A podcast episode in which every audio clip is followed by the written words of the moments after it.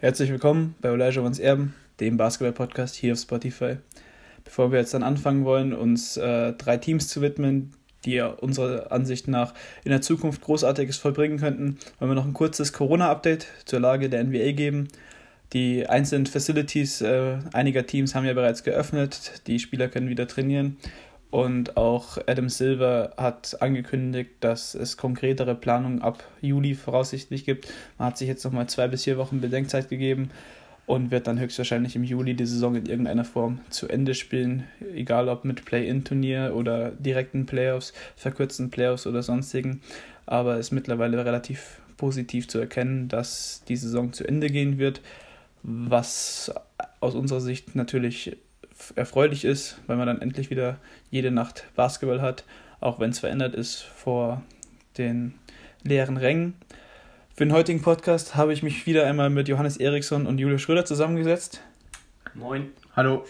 Ähm, und wir wollen heute uns den Sacramento Kings, den Miami Heat und den Memphis Grizzlies widmen und Teams herausfiltern, die in ein paar Jahren ähm, einen Warriors-ähnlichen Hype der letzten Jahre entwickeln können und vor allem für Leute ohne Team, die nicht als Erfolgsfan gelten wollen, hier Teams rausfiltern, die aber in, Jahr, in ein paar Jahren Erfolg haben könnten.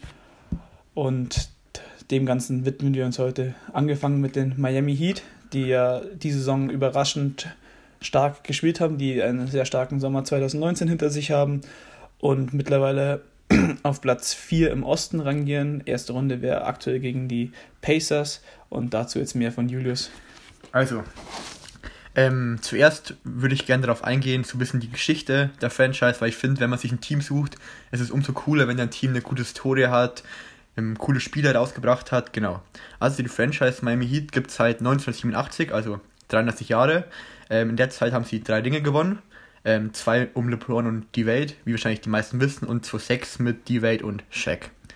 Genau. Ähm, und auch hatten die Miami Heat kaum schlechte Phasen in, in ihrer Historie. Auch in den 90ern waren sie auch relevant mit Alonso Mooning. Genau. Ähm, dann, was wir so aktuell zu bieten haben.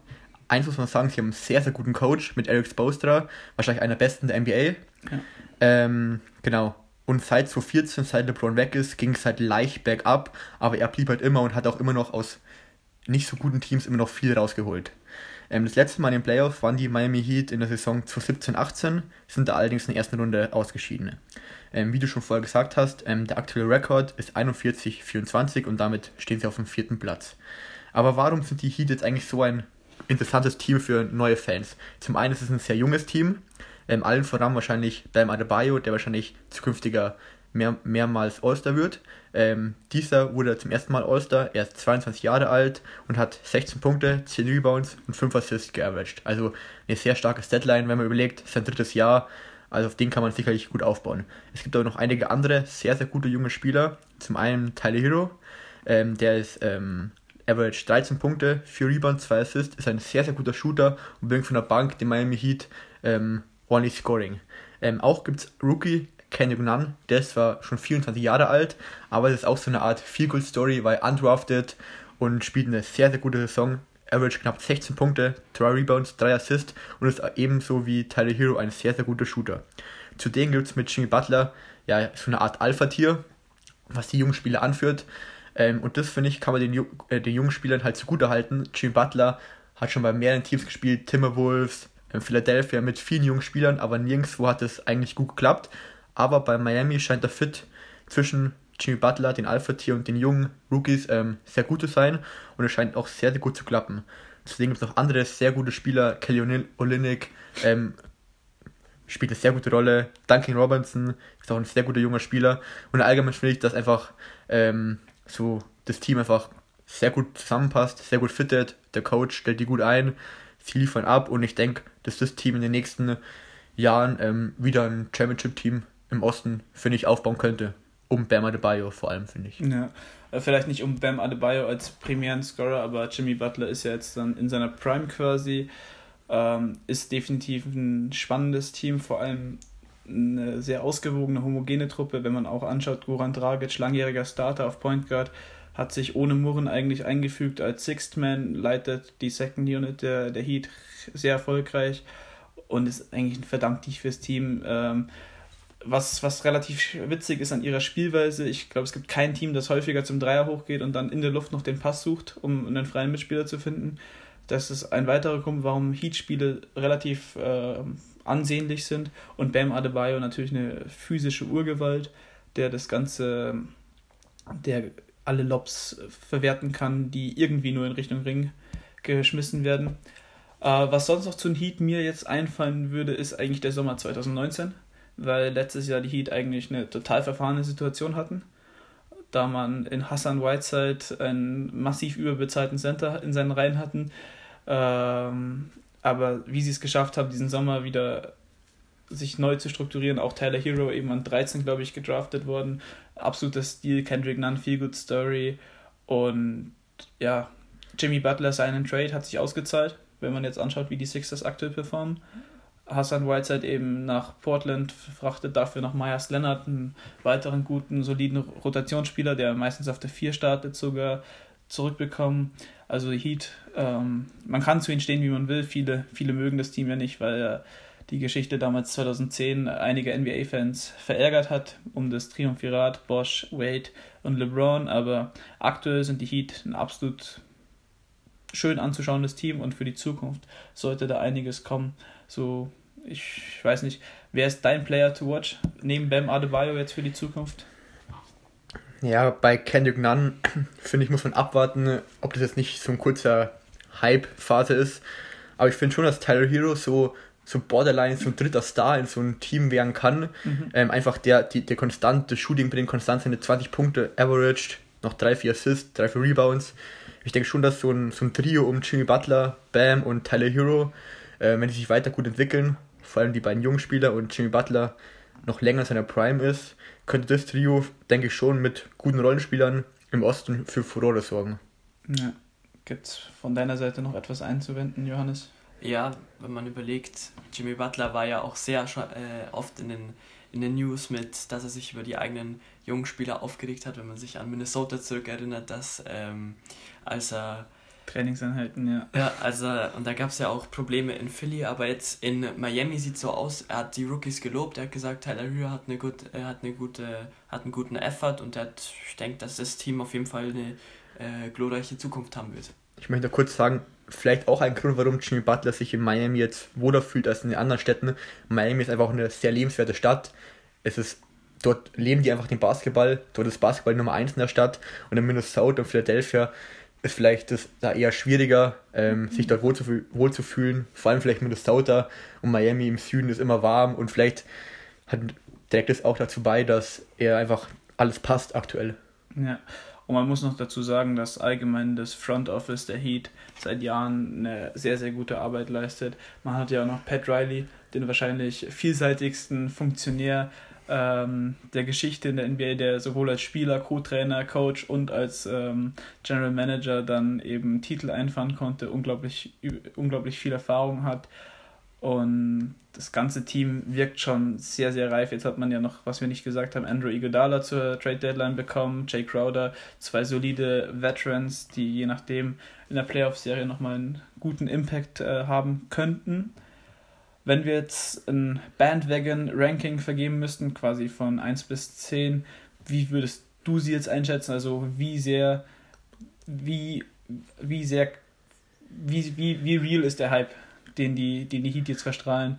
Also ist ein Titel in den nächsten zwei bis drei Jahren möglich, drei bis vier, je nachdem wie Free Agency 2021 abläuft, haben wir viel Cap Space, äh, mit Jimmy Butler eben ein Star. Bam Adebayo muss zwar bezahlt werden, aber Tyler Hero, Kendrick Nunn noch in den Rookie-Verträgen. Ist da was möglich? Würdest du Geld draufsetzen oder ist es eher nur so ein Team, das jetzt ähnlich wie die Indiana Pacers die letzten Jahre über immer in die Playoffs kommt, aber eigentlich nie über die zweite oder Conference Finals hinauskommt?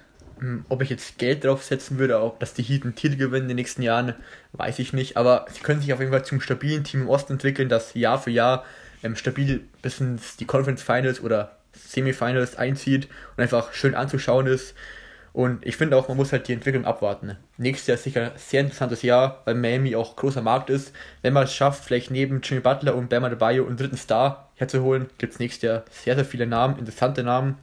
Ist sicherlich einiges möglich, aber auch jetzt um den Core, finde ich, wenn, wenn, wenn die Spieler sich alle so weiterentwickeln, wie es aktuell ausschaut, kann ein stabiles ähm, Team Osten entstehen, wo über Jahre konstant ihre 40, 50 Siege holt, immer in die Playoffs einzieht und nochmal für eine Überraschung gut ist. Und vielleicht klappt es auch irgendwann mal im Jahr mit dem Championship, wenn man ein paar gute Trades noch einfädelt, ein paar Spieler über, überperformen, ein paar Verletzungen bei anderen Teams hinzukommen. Vielleicht kann man die Chance nutzen und in den nächsten drei, vier Jahren mal einen Ring holen.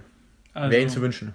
Also Bandwagon-Rating so 6 bis 7, Ja, 7 sieben, eher so, ein, so eine solide 7, so, so ein quasi wie Detroit Pistons, irgendwie kann man mal einen Titel irgendwie abstauben, damals 2004, wenn alles gut zusammenläuft und die Defense weiterhin so performt, wie sie aktuell eben auch performt. Aber viel Potenzial. Viel Potenzial, also definitiv zu empfehlen für Leute, die jetzt noch kein Team haben oder auf der Suche sind oder sich vielleicht umorientieren müssen, weil die Warriors jetzt eben doch nicht mehr so erfolgreich sind äh, oder wieder zurückkehren wollen zu den Heat, nachdem man damals 2014 äh, aufgehört hat und Cavs-Fan wurde, je nachdem. Ähm, Was, was ich noch sagen möchte, in der Playoff-Serie, was glaube ich auch nicht, dass man gerne in Miami spielt, wenn man jetzt überlegt, in der Regular Season haben sie ja, glaube ich, nur ein, zwei Mal daheim verloren.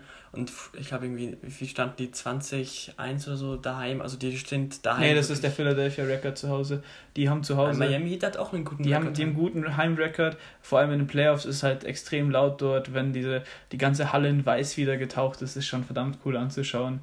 Ähm, und äh, für, für, für Jersey, für Jersey ähm, Nerds Oh, oh ja. Ja. ist, ist das Miami Vice Jersey seit zwei, drei Jahren eine absolute Adresse.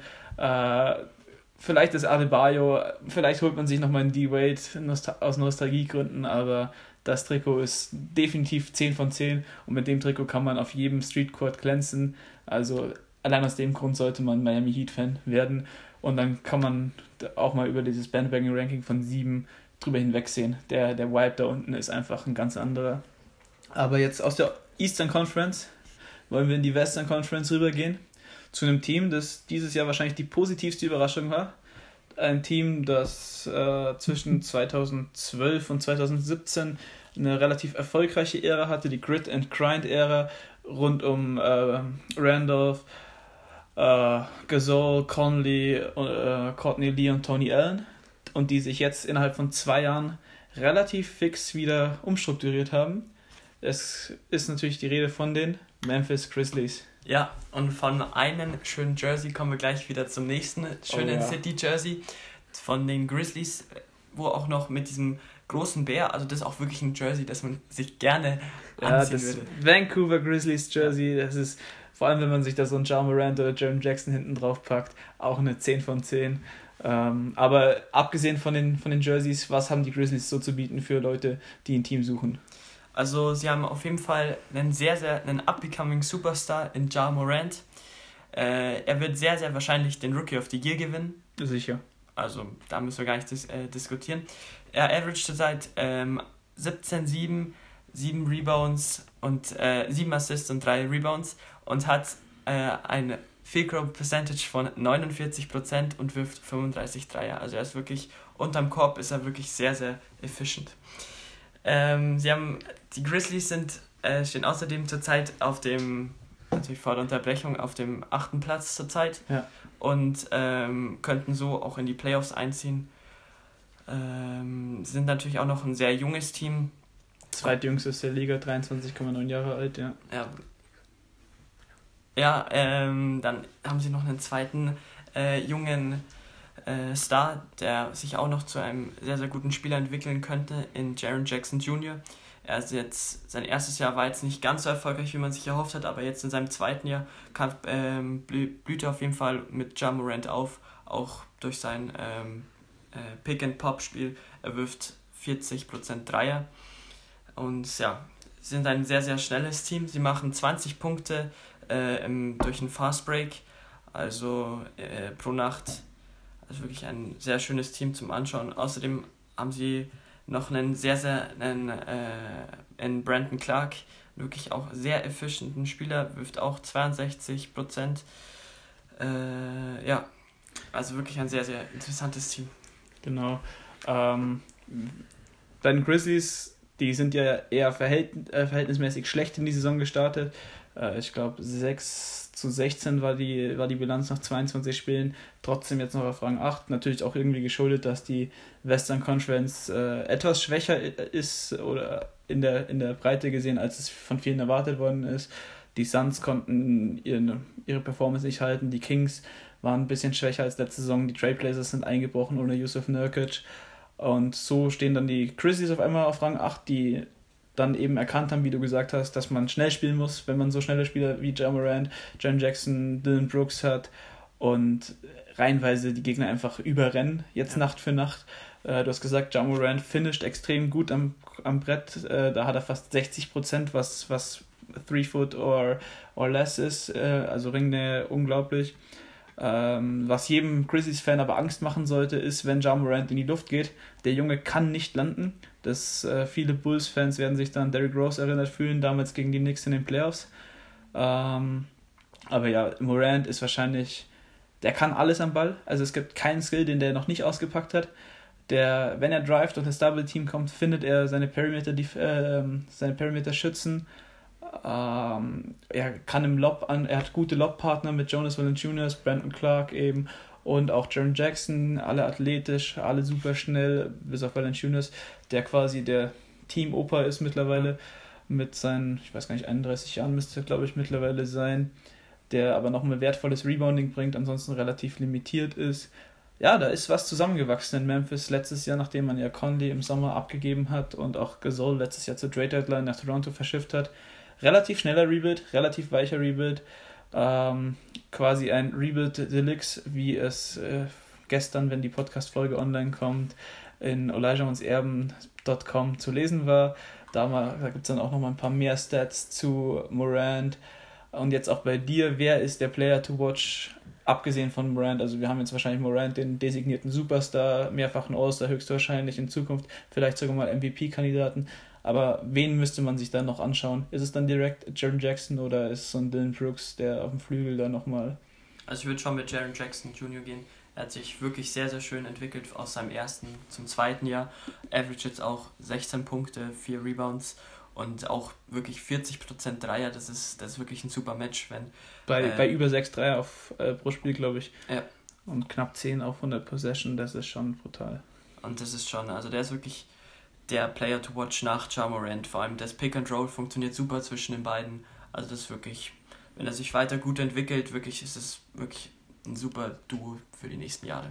Gut, das ist ja ähm, eigentlich nicht verteidigbar, weil wenn der, wenn der Verteidiger switcht, ist Morant schneller, zieht zum Korb, finisht da. Äh, wenn nicht geswitcht wird, kommt das Pick and Pop und äh, Jaron Jackson kann den Dreier eben dann reinschweißen. Also ist, ist relativ tödlich, diese Kombi.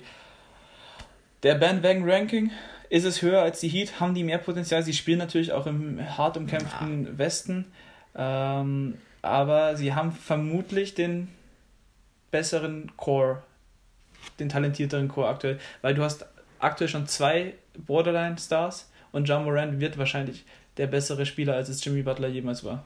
Da lege ich mich fest.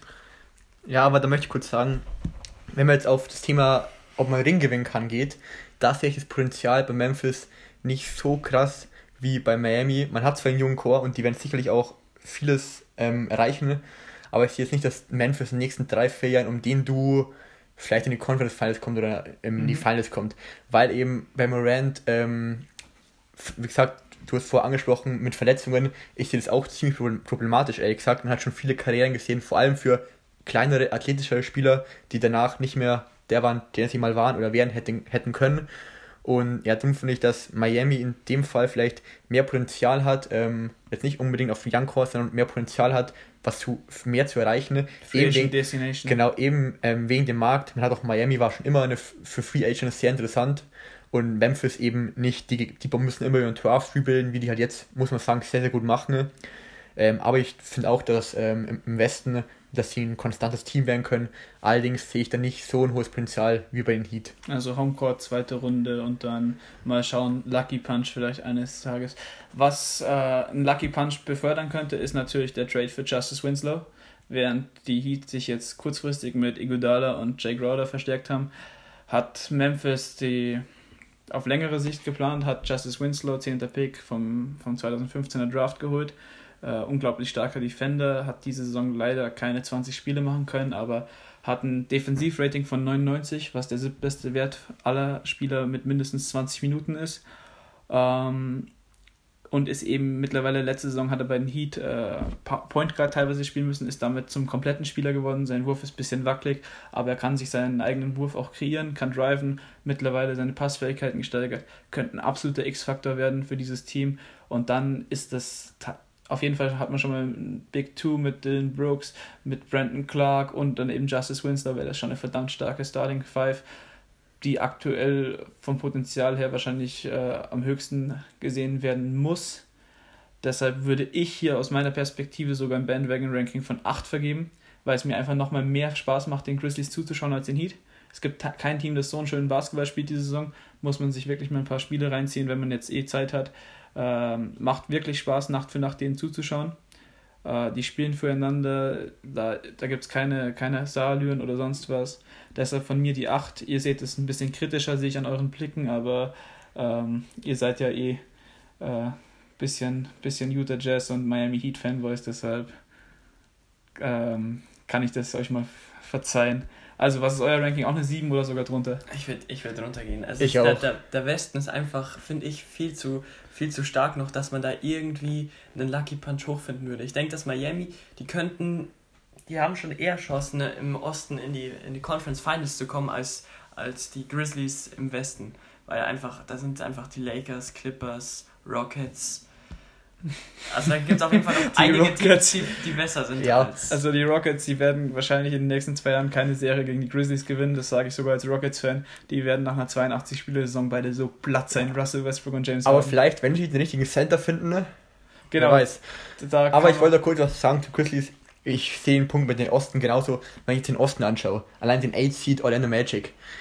Und wenn du den 8-Seed dann mit den ähm, Westen vergleichst, welche Teams auch noch dahinter stehen. Da stehen noch gute Teams wie die Pelicans werden kommen, die Portland Trailblazers werden noch sicher einiges. Ähm, die Sacramento Kings sind im Kommen. Die Kings sind im Kommen und im, im selbst die Phoenix Suns sind ja mittlerweile. Und im Osten habe halt nicht ehrlich gesagt nicht viele Teams, die da von unten irgendwie hochpushen. Die Knicks, ja. die Hawks, die Cavs sind alle seit Jahren.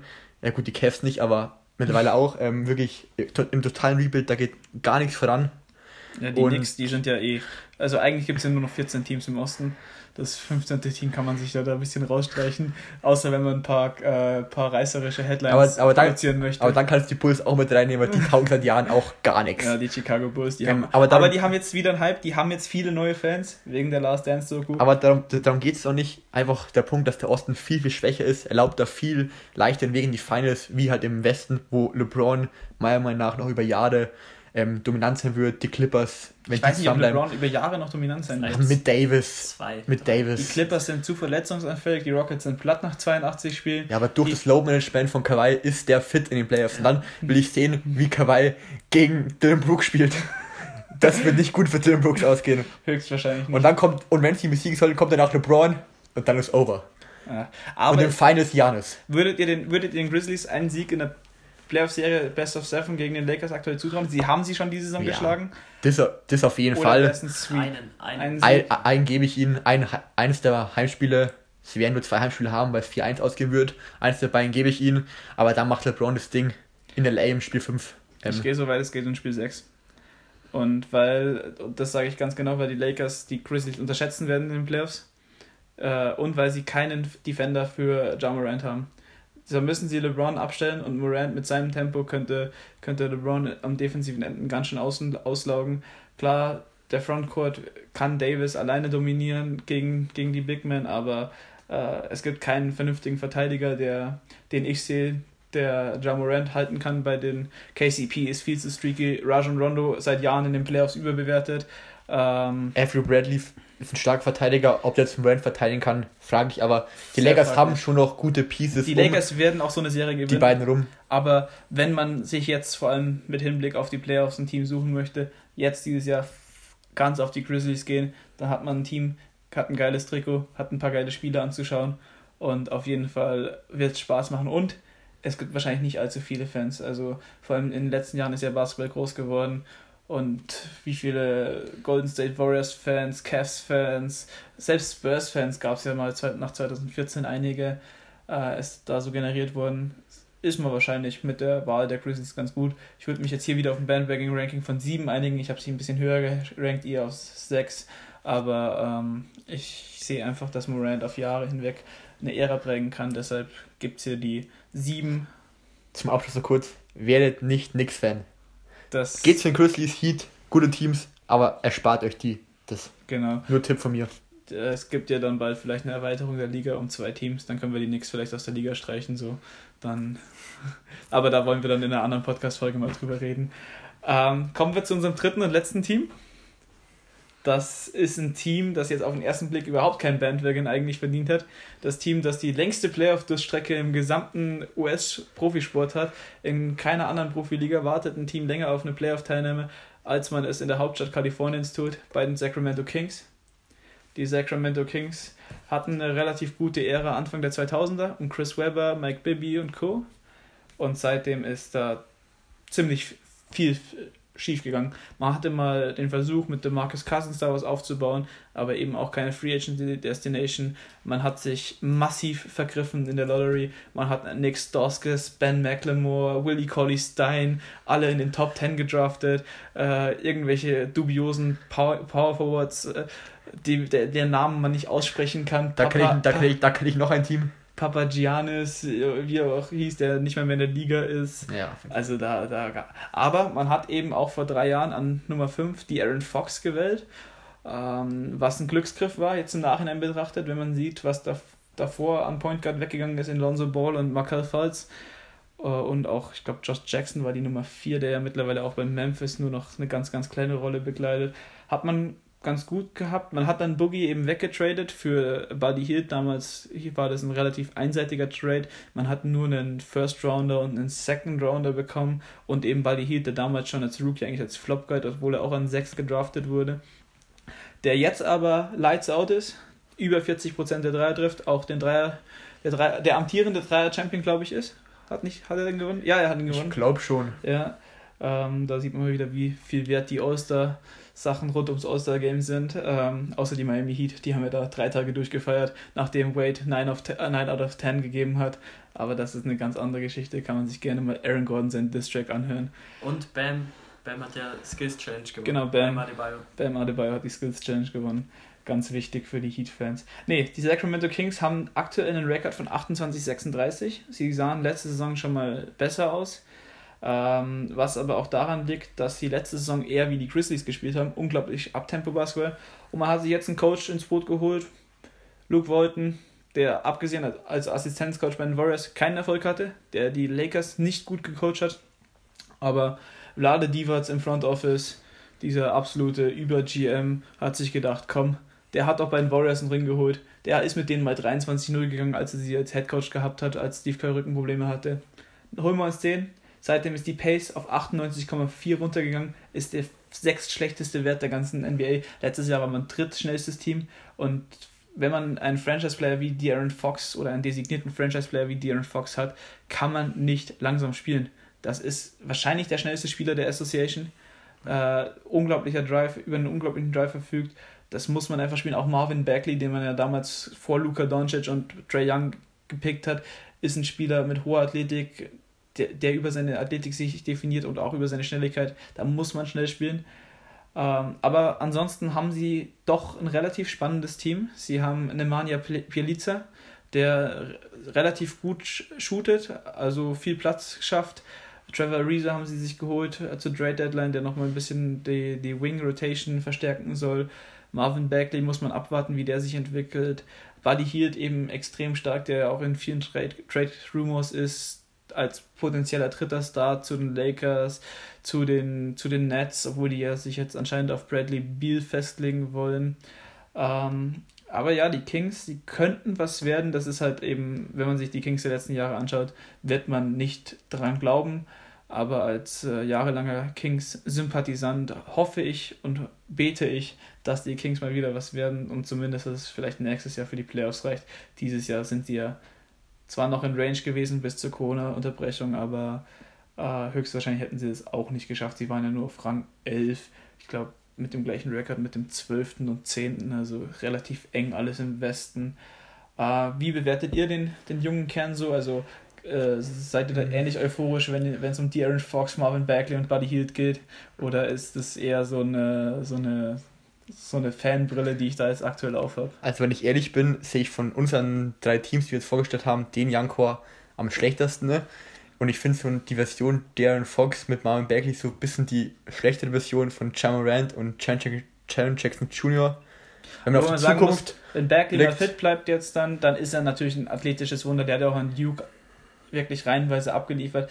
Und äh, da muss man auch zusagen, Luke Walton setzt ihn falsch ein und Vlade Divac liebt Center und Power Forwards und hat sich da mit Rishon Holmes, mit Harry Giles, äh, mit Marvin Bagley, mit Alex Len, äh, mit Nemanja Pjelica, Harrison Barnes, da eine Herrscher an Forwards und Centern reingeholt, was natürlich nicht förderlich ist für einen Second-Year-Profi. Ähm, naja, Vlade Divac out, aber mehr dazu. Aber ja, jetzt nochmal zurück zum Janko. Ja, ich sehe einfach, ähm, dass daraus sich was entwickelt, was man über Jahre gut werden kann, worum es ja heute hier geht, wo man jahrelang Spaß dran haben kann, sehe ich jetzt nicht so stark wie du vielleicht. Ähm, ja. Vor allem auch mit so einem Front Office. Front Office unterschätzt man oft, ist sehr, sehr wichtig. Ähm, was der dann wieder da alles macht, will ich gar nicht wissen. Ne? Der Markt ist nicht groß, keine Historie, Trikots sind auch nicht so schön. Ähm, die, die, Trikots haben bei unserem Ranking hier einen ganz, ganz großen Stellenwert, fällt mir gerade auf.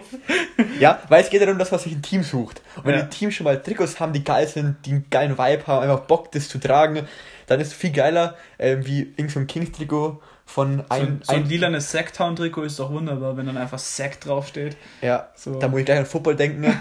ähm, aber darum geht es auch nicht. Ähm, ja, ich sehe einfach, ähm, vor allem in den Westen, dass sich die Grizzlies noch viel, viel stärker nicht nur aktuell, sondern auch in der Zukunft. Ähm, wie die Kings, ähm, ja. Und ich sehe da jetzt echt gesagt nicht, dass das zum Team wird, das über Jahre Playoff spielen kann. Vielleicht mal ein Jahr. Nee, so. das ist ein Team, das wahrscheinlich Borderline Playoff erste Runde kommt. Hm. So ähnlich wie die Trailblazers ja. jahrelang waren, bis die Trailblazers ja. auf einmal ein paar Lucky Punches hatten. Aber ich gebe Vielleicht einmal zweite Runde mit Glück, wenn man ein gutes den, Matchup hat. Den großen Run wird es da vermutlich nicht geben weil auch der nächste Draft-Jahrgang wirklich kein guter ist. Man wird mhm. wahrscheinlich an, so wie es aktuell aussieht, kann man nicht sagen. in der Lottery zwischen 8 und 14 picken. Vielleicht holt sich ja Vlade Divac, äh, der ja eh Big Man liebt, Toppen. Ähm, so, dann hätten wir noch ein Power Forward. Ähm, Nochmal zu den Players to Watch. Dann muss ich trotzdem Marvin Bagley nennen. Er ist der zweite Pick in einem relativ starken Jahrgang von 2018. Er hat unglaubliche Ansätze. Äh, man muss sich nur sein Spiel gegen die Spurs damals anschauen, als er einen 360 Alley-Oop Dunk reingehauen hat und einen 360 Alley-Oop Layup reingehauen hat. Äh, das ist einfach eine physische Urgewalt, muss ich einfach sagen. Macht mir Spaß, dem zuzuschauen. Ansonsten er, er, ihm fehlt es ein bisschen an Touch. Also er hat schon bewiesen, dass er aus der Mitteldistanz treffen kann. Er braucht vielleicht noch ein bisschen mehr Masse, um sich auch eben gegen, um auch teilweise als Fünfer agieren zu können, um sich dagegen so Schränke wie ein Jonas Valanciunas durchsetzen zu können. Aber ich glaube, mit der richtigen Zeit und mit, mit, dem, mit der endlich mal, wenn die Kings mal Geduld entwickeln würden, könnte da durchaus was entstehen bei den Kings. Also wie gesagt, ein solides Playoff-Team. Ähm, vor allem für Fans, die jetzt irgendwie was drauf geben, um so Loyalität der eigenen Franchise. Die Kings haben ähnlich wie die Knicks im Osten eine sehr loyale Franchise. Oder wenn man irgendwie seit Jahren, keine Ahnung, Clubfan ist im Fußball, HSV-Fan oder sonst was, dann entwickelt man schon so eine, so eine Empathie für die Kings. Äh, man kann auch gerne nach 2015 Denver Broncos-Fan geworden sein. Die waren ja dann auch richtig crap. So, äh, also eigentlich City Kings so für. Oder Cardinals. Loyale Fans. Ja, die Cardinals machen aber Spaß zuzuschauen. Ähm, mit Murray. Also. Aber so Bandwagon-Ranking, ich, ich würde jetzt, dadurch, dass ich die Kings-Brille aufhab, gehe ich hier auf 7, ihr wahrscheinlich auf 5, also treffen wir uns bei 6. Ja, 6 ist fair. 6, ja, weil. Ja, von mir aus. Okay. Ähm, jetzt haben wir diese drei Teams mal abgehandelt. Also wir haben die Grizzlies, die mit 7,3 führen. Dann haben wir die 7,0er Heat und dann haben wir eben noch, sagen wir mal, die 5,7er Kings ähm, oder 6,3 Kings äh, Bandwagon-Ranking, weil wir jetzt hier wirklich bei 6, 6, 7 sind, sind wir bei 6,3. Ihr Mathe-Genies. Äh, äh, so, so ranken wir das Ganze mal ein. Habt ihr noch irgendwelche Teams, die man ähnlich, also auf also so borderline auf, auf, den, auf den Hype-Train. Ich sehe dich gerade hier im Atlanta-Trikot hocken, so Trey Young vielleicht. Du bist ja eh so ein kleiner Trey Young-Fanboy auch.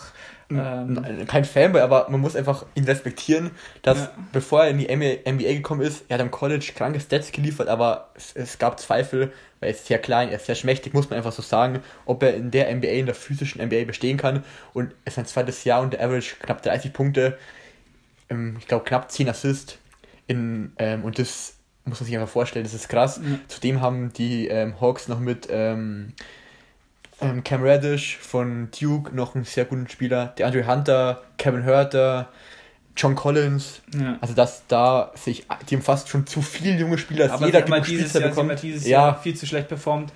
Ähm, deshalb würde ich mal sagen, die Hawks kann man sich merken, kann man sich auch mal anschauen. Sind auch meistens ganz nett anzuschauen, also ist meistens offensivlastig, auch wenn sie teilweise im vierten Viertel dann mit 158 Punkte schon eingeschenkt bekommen haben und selber erst bei 120 rum, rumdümpeln. Ja, defensiv noch sehr bescheidenes Team, muss ja. man sagen, aber offensiv macht es wirklich Spaß, den zuzuschauen. Spektakel, jede Nacht mit Trey Young, schöne Loops auf John Collins, der sehr athletisch ist. Der mal seine Finger von Drogen lassen müsste, dann würde es da auch besser laufen. Du hast gerade eben noch die Arizona Cardinals angesprochen, dann bleiben wir doch gleich mal in Phoenix. Äh, wie schätzt ihr die Phoenix Suns ein, die ja seit Jahren eigentlich Devin Booker, einen begnadeten Scorer, haben? Äh, ich habe sie mal als zukünftigen Champion 2021 gekürt, wenn sie da ein paar kluge Trades machen würden, aber. Also, das sehe ich schwierig, weil man hat mit Booker ein Star, ein Superstar, aber auch schon seit vier Jahren und der performt seit vier Jahren. Er hat in vier Jahren immer wieder Top 5 gepickt, hat immer wieder schlecht gepickt. Aiden muss man zugute halten. Jargon Bender und Chris, Chris, äh, Marquise Chris sind da meine absolute Favorites. Und Josh Jackson an vier ja. war auch absoluter Flop. Und also bei den Suns sehe ich wirklich, ich glaube, dass Booker da nicht mehr lange bleiben wird, das tut es sich nicht mehr an. Der hat mittlerweile so ein ähm, so einen Markt um sich aufgebaut, dass er, dass viele Teams wahrscheinlich ihn gerne als Star hätten oder als zweiten Star in einem guten Team. Und das will der dann noch in Phoenix, wo wirklich auch eines, einer der chaotischen Franchise in der NBA ist, ja. neben den Knicks wahrscheinlich. Ja, also ja. die Knicks können wir auch kategorisch ausschließen, äh, aber dazu mehr in einem anderen Podcast, wo es nur um die Knicks gehen wird. Was ich noch als, äh, also wer, wer auf wer längere Zeit mitbringt für ein Team, äh, würde ich vielleicht noch die Oklahoma City Thunder nennen, die mit Shane vielleicht ähm, zweiten Star auf jeden Fall schon mal haben. Ich denke nicht, dass er ein Superstar wird. Vielleicht wird er mal ein, zwei All-Star-Appearances haben. Ähm, aber mit dieser Herrscher an Picks kann da durchaus was entstehen. Ähm, die hätte ich hier noch. Ansonsten fällt mir jetzt gerade gar nicht so viel ein an mir Teams. Wird, mir wird noch ein Team einfallen, vor allem wenn wir uns jetzt letztes Jahr angucken oder also ich fände, dass die, die Mavericks die, die Mavericks sind für mich, also aus deutscher Sicht ja eh schon immer ein bisschen überbewertet, aber die sind eigentlich schon, die haben diesen Hype schon. Luka Doncic hat ja schon diesen Riesenhype. Wenn man da jetzt drauf springt, ist es so ein bisschen dann. Ja, ein bisschen ähm, also, bei uns den europäischen Hype vielleicht, aber der, ich denke, dass die, dass die auf jeden Fall auch eine sehr starke Zukunft bekommen. Und ich möchte auch noch Christoph Porzingis verteidigen, weil niemand, niemand möchte bei so einer schlechten Franchise spielen wie den Knicks. Ja, nee, also, dazu sage ich jetzt nichts, weil ich könnte jetzt eine halbstündige Schimpftirade auf Porzingis ähm, halten. Und wir sind jetzt aber schon wieder weit fortgeschissen, deshalb wollen wir es hierbei auch belassen, ja. bevor wir dann jetzt nachher zu unserem Mix-Rant ansetzen. Der Podcast, der dann wahrscheinlich nach diesem erscheinen wird. Und mir bleibt nur zu sagen, für alle, die bis hierhin dran geblieben seid, Ehrenmänner.